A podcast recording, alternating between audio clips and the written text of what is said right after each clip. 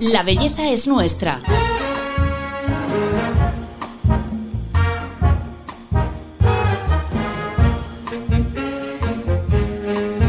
Un podcast de Telva. Hola a todos, bienvenidos a nuestro podcast. Soy Paloma Sancho, directora de belleza de Telva, y hoy vamos a hablar de un tema que durante muchos años ha sido tabú y que todavía hoy nos sigue costando sacar a la luz. La ginecoestética, es decir, las cirugías, tratamientos y procedimientos para los genitales de la mujer. Para hacerlo contamos con dos expertas en la materia. Cristina Pajes, ginecóloga experta en suelo pélvico, ginecoestética y terapias regenerativas, y la doctora Sandra de Oliveira, médico estético. Bienvenidas a las dos al podcast de Telva. Buenos días. Muchas gracias. Bien, buenos días. Muchas gracias. Bueno, vamos a hablar de un tema que es eh, muy importante y que, de hecho, eh, Sandra, de- en los centros de medicina estética cada vez incorporáis más este tipo de unidades ¿no? para, para la salud de la mujer, la salud de la, de la zona íntima. Cierto, cierto. De hecho, yo es una de las cosas que he incorporado hace un año aproximadamente a la clínica, porque realmente cada vez más se le está dando importancia a la salud íntima de la mujer. Es decir, que no se trata solamente de un tema de belleza de los genitales externos, como mucha gente piensa, sino algo interno, algo funcional y que cada vez está tomando más protagonismo la medicina regenerativa en este sentido. Por eso decidí meter a una doctora súper experta que es de lo mejor Mm. que hay en, en España para hacer todos estos procedimientos, porque creo que realmente debe ir de la mano de un ginecólogo. Claro. Porque es mucho más allá que inyectar un ácido hialurónico o hacer un láser. Es que no todo el mundo necesita un láser o no todo el mundo necesita un ácido hialurónico. Y para eso está el ginecólogo que después de hacer un análisis, una analítica, eh, una ecografía a la paciente y ver toda la sintomatología que ella tiene, decide cuál es el tratamiento más adecuado. O sea, que no es láser para todo el mundo o ácido Claro, hialurónico para todas las mujeres. No, no, no. Hay que saber exactamente qué le pasa a esa mujer y qué necesita esa mujer. De todos formas, a mí me gustaría saber en qué momento ha cambiado esto, porque es verdad que antes no se le daba importancia, a- vamos, no existía, ¿no? La ginecoestética existía antes o no. A ver, mira, eh, yo creo que hay dos puntos claves que hay que tener siempre en cuenta y es la longevidad. Eso ha cambiado muchísimo. La paciente vive más del 50% de su vida en menopausia, con lo cual hay que llegar a una edad mucho más longeva con una mejor calidad de vida. Y luego otra cosa importantísima, y creo que es la clave de todo, es la educación. Hemos cambiado. O sea, la mujer ahora eh, importa mucho más. Ella misma eh, cree mucho más valores y muchas más cosas que puede dar. Y creo que ese cambio cultural es importantísimo. La mujer ahora se mira, cree que tiene derechos, cree que tiene eh, muchas, muchas, muchas cosas que pueden mejorar tanto a nivel social como su vida íntima. Y creo que ese es el punto de inflexión donde aparece eh, la ginecoestética, que bueno, ahora os definiré un poco, pero realmente el término ginecoestética, la estética, eh, lo que es los genitales de la mujer, tanto externos como internos, no tiene nada que ver con la estética o facial o corporal eh, de otros órganos, porque puede alterar, para bien o para mal, una mínima cicatriz, un- una mínima tirantez, una mínima asimetría, puede alterar la función. Claro, Cristina, esto tú lo contabas antes, tú eres ginecóloga, Sí. eh, la diferencia entre estética pero funcionalidad, ¿no? Eh, Claro, mira, yo creo que hay una cosa eh, muy importante y es que aunque la paciente te demande, en este caso no sería paciente, pero bueno, eh, o sea, me refiero, no tiene una alteración funcional, es decir, no tiene una patología, es simplemente por el canon estético que ella tiene, porque vulvas hay 100.000. eh, pues eh, aunque busque simplemente solucionar el problema de su estética, realmente no es solo eso. Por ejemplo, las labioplastias, que es una de las cosas más demandadas eh, en, este tipo de cosas, eh, el 95% de las pacientes vienen pues porque tienen infecciones de repetición, porque le molesta con las relaciones, hacen deporte eh, con, ropa ajustada y les molesta. O sea que realmente hay una molestia, hay una alteración en la funcionalidad. La que viene exclusivamente solo porque no le gusta es rarísimo, pero incluso aunque vengan así y se haga así, mejora muchísimo la funcionalidad, porque simplemente las infecciones que se suelen tener más a menudo no se tienen. Claro, es que también hay como una corriente de eh, afear un poco esta tendencia de preocuparnos por la estética de esa zona como, bueno, ya lo que nos faltaba, ¿no? A las mujeres eh, ya nos están metiendo mucha presión eh, con el cuerpo y el rostro y ahora también con esto, y es todo lo contrario. Sí, y además es que es así, porque mira, simplemente fíjate algo tan simple como te vuelvo a la, labioplastia porque es quizá lo que rompe un poco ahí el canon porque el resto de cosas suele ser por molestias, incontinencias, las vaginas muy amplias que no pueden llevar dispositivos intravaginales o que no notan en las relaciones, es decir, que hay otra serie de cosas que claramente es funcional, pero te hablo de la labioplastia por lo que hemos hablado. Pues eh, en este caso, si tú tienes infecciones de repetición, es mucho más fácil que tengas infecciones, por ejemplo, de orina, es mucho más fácil que tengas que tomar antibióticos, es mucho más fácil que no puedas tener relaciones, que tengas dolores porque se contractura la musculatura del suelo pélvico ante un hmm. dolor para protegerlo. Eh, eso incapacita, mm, pues mira, te voy a decir, tu vida social o tu vida laboral, porque, porque también es así. O sea, fíjate desde qué punto te he hablado de una cosa tan simple hasta que te puede llegar a afectar a tu vida laboral y por supuesto tu vida social. Hmm. Y ya no hablamos de incontinencia, etcétera, etcétera. O sea que realmente tiene una importancia eh, bárbara. Y yo creo que es verdad que se frivoliza mucho con esto por un poco el desconocimiento de que realmente qué lleva ese término de ginecoestética. Claro. A nosotros ya no nos gusta llamarlo así.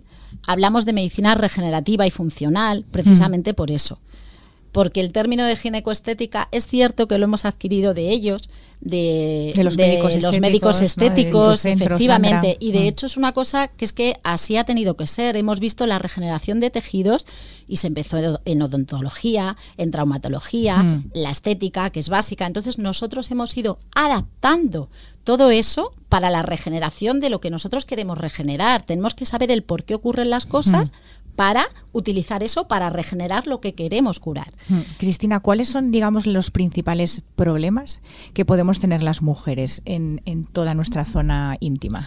Pues mira, te voy a hablar un poco de lo básico y de lo principal. Lo que más ves y que además antes me dabas un dato de que tres de cada cuatro pacientes de a partir de 35 años y tienen incontinencia, que es, o sea, que es que son en mujeres muy jóvenes. Claro, es un porcentaje abismal y luego está infravalorado, también te digo, porque eh, normalmente la paciente que se le escapa poco o no muy a menudo ni te lo comenta y no considera que eso sea una incontinencia. Por hecho. Claro. Es como que, bueno, esto pasa y pasa y ya está. Es lo normal a esta Es que eso pasa y se puede tratar. Claro. Y cuanto antes mejor. Y prevenir, porque el hecho de prevenir supone que, que, puedas acceder a múltiples tratamientos no invasivos antes de meternos, por supuesto, en una cirugía. Hoy en día, con la gama de terapias que tenemos a nivel de regenerativa, es raro que tengamos que meternos a una cirugía, pero claro, tienes que hacerlo cuanto antes. Es decir, si se le escapa dos veces el PIS, consultadnos, porque vamos a conseguir que no se te escape tres. ¿Vale? O sea, eso es importantísimo. Y es una de las cosas principales, la incontinencia. ¿Cuál es más, aparte de la incontinencia? Bueno, lo que llamamos, antes lo llamábamos atrofia vaginal, la sequedad vaginal, el síndrome geniturinario que llamamos de la menopausia, donde hay mucha sequedad donde hay infecciones tanto de orina como vulvovaginales de repetición, porque se altera el pH, se pierden las características eh, normales de una mucosa y entonces no hay lactobacilos, que son los bacilos que defienden de las infecciones, y hay mucho más riesgo de sangrados porque se atrofia la zona o se, se, agrieta. Eh, tenemos, bueno, de cara a las relaciones dolorosísimas y eso supone también lo que os he dicho antes, que un dolor pueda contracturarte un músculo y provocarte un dolor intenso, hmm. ¿eh? tanto fuera como dentro de las relaciones. Eso es algo muy importante. Y quiero decir algo, y es que lo que han tenido que aguantar tantas mujeres años atrás, que llegaban a una determinada edad y no, la mayoría notan esa sequedad, ¿verdad? Sí, y así es. las consecuencias que conlleva esa sequedad y antes lo era como asumido, lo que toca, lo interiorizan y además es que el ginecólogo antiguamente lo que te decía es que ha llegado la menopausia y es lo que toca.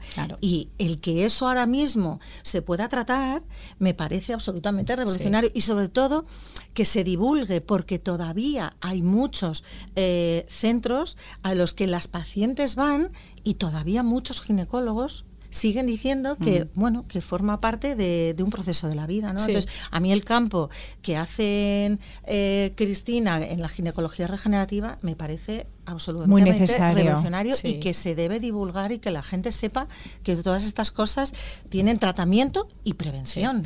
Yo creo que lo que toca no es lo que toca, sino toca cuidar a nuestras mujeres y a nuestras pacientes. Hmm. Eh, háblame un poco, Cristina, de, no sé, pues cirugías que se hacen, cuáles son las más frecuentes. Eh. Mira, una de las más frecuentes que yo hago, como te decía, para las incontinencias, hmm. los láseres de CO2, eh, en incontinencias leves, suele ir muy bien porque genera colágeno. Esto es la, cantidad de colágeno que vaya creando cada técnica y la que necesite esa paciente en concreto. Porque la incontinencia, ¿por qué se produce? Porque además es muy joven, 35 años. Claro, mira, la causa más frecuente de incontinencia de esfuerzo, cuando tosemos, hacemos algún ejercicio y se escapa involuntariamente, que eso es incontinencia, pérdida involuntaria de orina. Una mm. vez, dos o cinco chorrito, gotita, pero eso es incontinencia. Entonces, eh, eso es, lo más, de lo más frecuente. Y hacemos eso, hacemos terapias regenerativas de sueros ricos en citoquinas, de plasma rico en plaquetas, eh, hacemos geles inyectables eh, que el calibre de la uretra lo, acorta, lo deja más pequeñito ese calibre para que no se escape. hacemos hilos tensores con una técnica pionera, pionera no en España, sino en el mundo. Eh, que son hilos regenerativos que luego desaparecen y aparece tu tejido colágeno, cosa que minimiza los riesgos de las bandas de incontinencia que hoy en día eh, teníamos como gol estándar. Pero los problemas que pueden ocurrir, un dolor pélvico crónico en un 2 a un 3%, que es poco, y decimos, bueno, es casi anecdótico, pero a quien le toca le puede fastidiar realmente la vida. Entonces, teniendo este tipo de terapias que no nos van a provocar eso, es una maravilla. Luego eh, también hablamos que como algo bastante frecuente, lo que os decía, esa sequedad, tanto en menopausia mucho más frecuente como fuera de la menopausia. Los líquenes. Los líquenes es una enfermedad autoinmune que cada vez lo oiréis más y más y más. Los líquenes, la terapia clásica era tratar con corticoides para disminuir ese picor. Son, son como una degeneración del tejido a nivel extremo y, las consecuencias suele ser pues el picor, el dolor, eh, agrietarse toda la zona. Entonces es algo muy incapacitante. Hay gente mm, normalmente con terapias psicológicas severas por, por a lo que le lleva a eso, a que su vida mm, gira en torno al dolor. Bueno, pues eso, hoy en día con la terapia regenerativa, un tejido que está bien, aunque me venga un brote, no me voy a deteriorar tanto como un tejido que está fatal. Claro. Entonces, eso es una terapia, una revolución. Eh, y en todo este tipo de regenerativas os digo lo mismo, el láser, los plasmas, los sueros, eh, hay muchísimas, muchísimas cosas, la radiofrecuencia, neuromodulación, es que hay mil cosas. y a mí todo esto me suena a todo lo que utilizamos para el rostro y el cuerpo en medicina estética aplicado a eh, la zona genital. Así ha sido y de hecho, bueno, Sandra fue mi mentor hace muchos años, que bueno, tenemos una anécdota bastante curiosa, pero así nos conocimos porque yo vi que todo esto lo podíamos aplicar en ginecología y, Sandra fue un poco mi formadora en hilos. Lo curioso fue que me dijeron, tienes que ir a dar un curso a unas ginecólogas y yo, ¿a unas ginecólogas? Pero sí, yo, soy médico estético. Me dice, ya, ya, dice, pero Cristina va a saber perfectamente cómo adaptarlo a esa zona. Y así yo decía, cuéntame bondades que yo las aplico. Y, y otra cosa que yo creo que nos has dicho que también es importante, todo lo que es la sintomatología de la menopausia en cuanto a sofocos, eh, debilidad. Eh, muchas mujeres eh, entran incluso en, depresión y que hmm. todo eso, bueno, y, el dormir mal, y todo eso tiene también su tratamiento con los pellets en las hormonas bioidénticas. Reales, también un poquito porque es súper interesante. Sí, bueno, ese es otro mundo también maravilloso. Eh, es verdad que a las pacientes las hemos dejado un poco, eh, mal dicho, pero es así, un poco abandonadas en, todo este tipo de cosas. Llegaba la menopausia, eh, nos daba mucho miedo por un estudio que hubo. las terapias hormonales. Pero bueno, luego se vio que efectivamente ese estudio guay era un estudio mm, no correctamente diseñado, con una elección de pacientes errónea con unas hormonas que no eran las adecuadas. ha hecho mucho daño. aquí estuvo, la doctora estuvo Clotilde Vázquez, que es de, eh, vamos, es una mm, eminencia en el tema de las terapias hormonales y, habló de ese estudio precisamente y de cómo había que perder el miedo a estas terapias porque no era erróneo. En España hemos estado mucho tiempo dando fitoestrógenos y poco más, terapias naturales, por el miedo a esto. Hoy en día la terapia hormonal bioidéntica eh, pues es una terapia maravillosa. A las pacientes hay que tratarlas si tienen una sintomatología. Eh, hay mucha seguridad, incluso se, se, puede dar ahí estudios hechos en pacientes con cáncer de mama que protege incluso. Y realmente no es necesario ni estar así, ni la labilidad emocional que se, que se mm. tiene, ni la disminución de la libido que forma parte de nuestra vida. Eh, mil cosas, los sofocos, todo eso incapacita, como os decía antes, social y laboralmente. Mm. No ¿Y, esta terapia que decís, en qué consiste? En qué consiste? Pues mira, esto es una terapia natural, procesada por supuesto en laboratorio, pero hecha de plantas, de una serie de plantas. Eh, y la vía de administración, que es un poco lo que hablaba Sandra, puede ser en cremas o el pellet. El pellet es simplemente un prensado, ya sabéis, igual que el pellet de las maderas, pues así es. Son cilindritos que se pone la medicación o las hormonas que necesite en función de la sintomatología que tenga la paciente. Por eso hay que hacerlo, obviamente, con un profesional que estemos preparados en este tema. Claro. ¿Vale? Entonces, y luego se pone con un cilindrito, es un cilindro en mujeres de 3 milímetros. No, se pone ah, en la parte superior del glúteo. Ah, vale. ¿Vale? Para que se vaya reabsorbiendo con la grasa. Puede tardar 4 o 5 meses en reabsorberse esta medicación y la mujer se encuentra bien y tenemos casos de gente muy longeva que todavía sigue allí con sus 80 años viniendo a ponerse su medicación. Y luego en cremas, algo comodísimo. En la crema tú diseñas, es un poco a la carta, tú diseñas lo que la paciente realmente necesita y todo, luego tú puedes ir cambiando la dosificación en función de lo que la paciente te vaya contando. O sea, es decir, por favor, hay medicina que puede ayudarnos a mejorar nuestra calidad de vida y a vivir longevamente de una manera muy, muy digna. O sea, claro, el mensaje es no te resignes y que no es una frivolidad, ¿no? No, ni muchísimo menos. Ni muchísimo y esto eh, también está como muy asociado a mujeres mayores o que han tenido hijos. ¿Qué pasa con las jóvenes y que están eh, libres de todo esto o no? Pues mira, es una pregunta súper interesante. Me encanta que me la hagas porque es verdad que mucha gente, por ejemplo, la incontinencia me viene y me dice, pues no entiendo por qué se me escapa porque yo no he parido. Claro. ¿Vale? Como te decía antes, la causa más frecuente de incontinencia es porque la uretra se va debilitando el suelo, ese suelo está hecho principalmente de colágeno. Entonces, es como, siempre pongo este ejemplo, pero es que es muy gráfico y lo entienden muy bien, es una colchoneta. Si se van deteriorando las fibras, si tú vas saltando encima, lo que salta es la uretra, si tú no la sostentas bien porque se hunde mucho, no se colapsa y no se llega a la continencia total. Entonces, ¿qué tenemos que hacer? Potenciar, potenciar esa sujeción en la uretra. Esas son las causas más frecuentes de incontinencia leve moderada, que es la gran mayoría de las pacientes. También las hay graves y hacemos más cosas, porque no funciona bien ese cierre de la uretra, pero eso ya suele ser en las muy graves. Entonces, en la gran mayoría, sujetando ese suelo. ¿Cómo sujetamos ese suelo? Regenerando ese tejido que se está deteriorando. Vamos mm. a hacer sobre esa malla que vuelva a crearse esa colchoneta perfecta.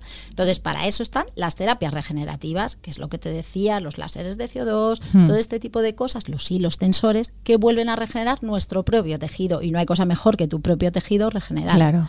Y da igual que hayas tenido hijos o no, porque eso se deteriora como en la piel del rostro. El hecho de haber tenido hijos es otro factor de riesgo más. Hmm. El índice de masa corporal, las tosedoras crónicas, todo lo que aumente la presión en la, en la pelvis, hmm. llámalo A, B o C, obviamente el tener más hijos, el tener hijos grandes, lo que llamamos macrosomas, eh, un montón de cosas más pueden hacer el estreñimiento, la carga de pesos, el trabajo que tú hagas es importantísimo. Y de hecho reubicamos también con informes médicos que reubiquen a las pacientes, gente que carga mucho peso, en mm. otra serie de cosas cuando operamos o actuamos sobre el suelo pélvico. Así que no es solo haber tenido hijos, pero claro, si tú tienes un hijo, has tenido un parto a lo mejor instrumental, que es más frecuente, y has roto esas fascias que te digo, esa sujeción, le has hecho un corte a esa colchoneta, pues lo tenemos más complicado, pero mm. también tenemos el cómo, o sea, y es más frecuente si tú haces cortes a esa colchoneta que la uretra mm. se vaya de ahí. Igual que en la piel eh, tenemos los enemigos de la piel, el sol, el tabaco. E, en esta zona, de la piel de esta zona que estás eh, explicando, ¿qué es lo que ¿Cómo la deterioramos? ¿Cómo le hacemos daño sin darnos cuenta? Pues mira, una de las cosas principales son los geles que utilizamos. Mm. Los geles deben ser eh, el pH vaginal, cambia muy fácilmente. Entonces, si tú alteras ese pH, todo lo que te altere el pH, como pueden ser las toallitas con olores, Sí. ¿vale? Que es import- mucha Que hay gente muchas se ahora, limpia con sí. toallitas. Cuidado, cuidado con todo ese tipo de cosas porque pueden alterar muy fácilmente la- el pH vaginal. La ropa muy ajustada. eh, La ropa interior, ¿de qué la ropa interior tiene que ser? tiene que ser de algodón. Claro. La ropa interior de algodón. La licra, pues ocasiones especiales. Pero Claro. tiene que ser de algodón. El uso de protectores diarios es una cosa que yo siempre, siempre me peleo con las pacientes. Hay ¿Ah, sí? mucho, tanto por ciento de mujeres que utilizan protectores diarios. porque Es que me siento más cómoda. El protector diario te altera el pH. Ah, sí. Y alterarte el pH supone que los hongos, la famosa cándida que mucha Sí. gente conoce, aparezca y genere alteración y genere sintomatología.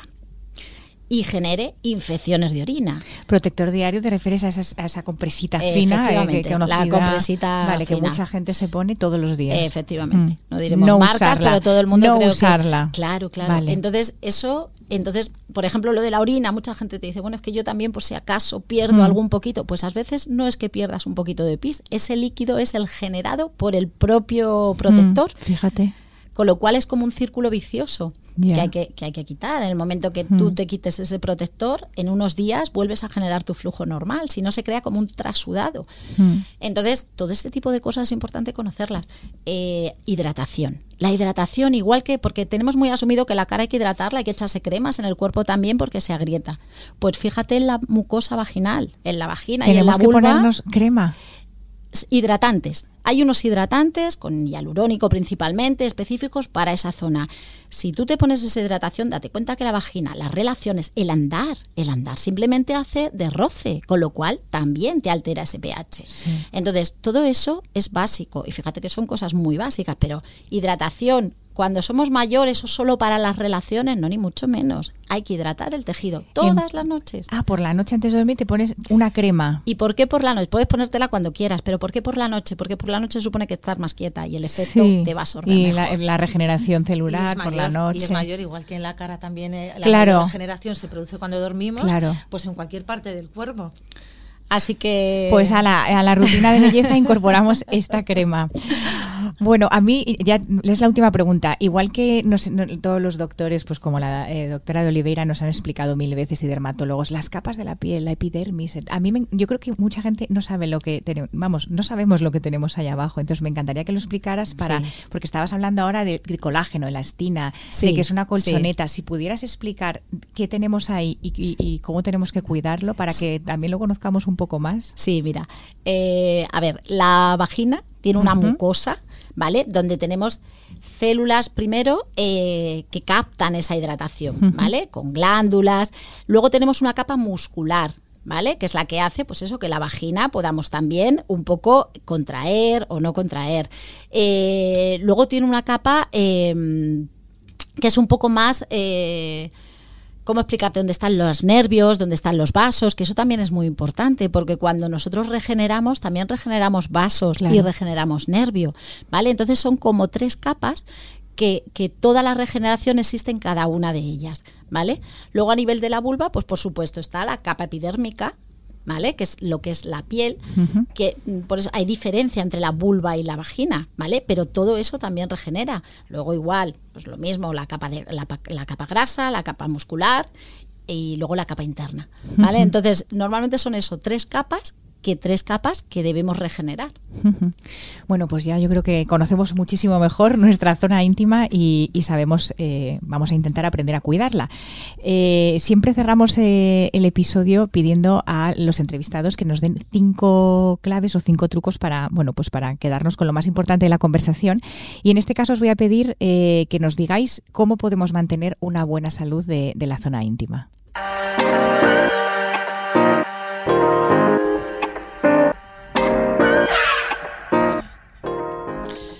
Bueno, uno, eh, medidas higiénico-dietéticas. Buena alimentación, una alimentación sana, equilibrada y, como decíamos, geles íntimos eh, muy importantes no utilizar irritantes para esa zona. Dos, creo que también la hidratación. Hidratación vulvovaginal como algo básico. Eh, tres, una cosa muy importante es realizar los ejercicios de suelo pélvico, llamados ejercicios de Kegel. Hay que fortalecer, como os decía, también el plano muscular para tener esa zona bastante tonificada. Cuatro, mantener relaciones sexuales. Las relaciones sexuales es también, y digo también, una terapia.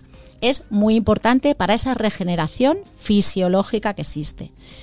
Y luego cinco, creo que también es otro punto básico, acudir al ginecólogo para poder valorar y prevenir a llegar a no tener luego que tratar. Supongo que podría estar bastante cabreado con lo que me pasó, pero cuesta seguir enfadado cuando hay tanta belleza en el mundo.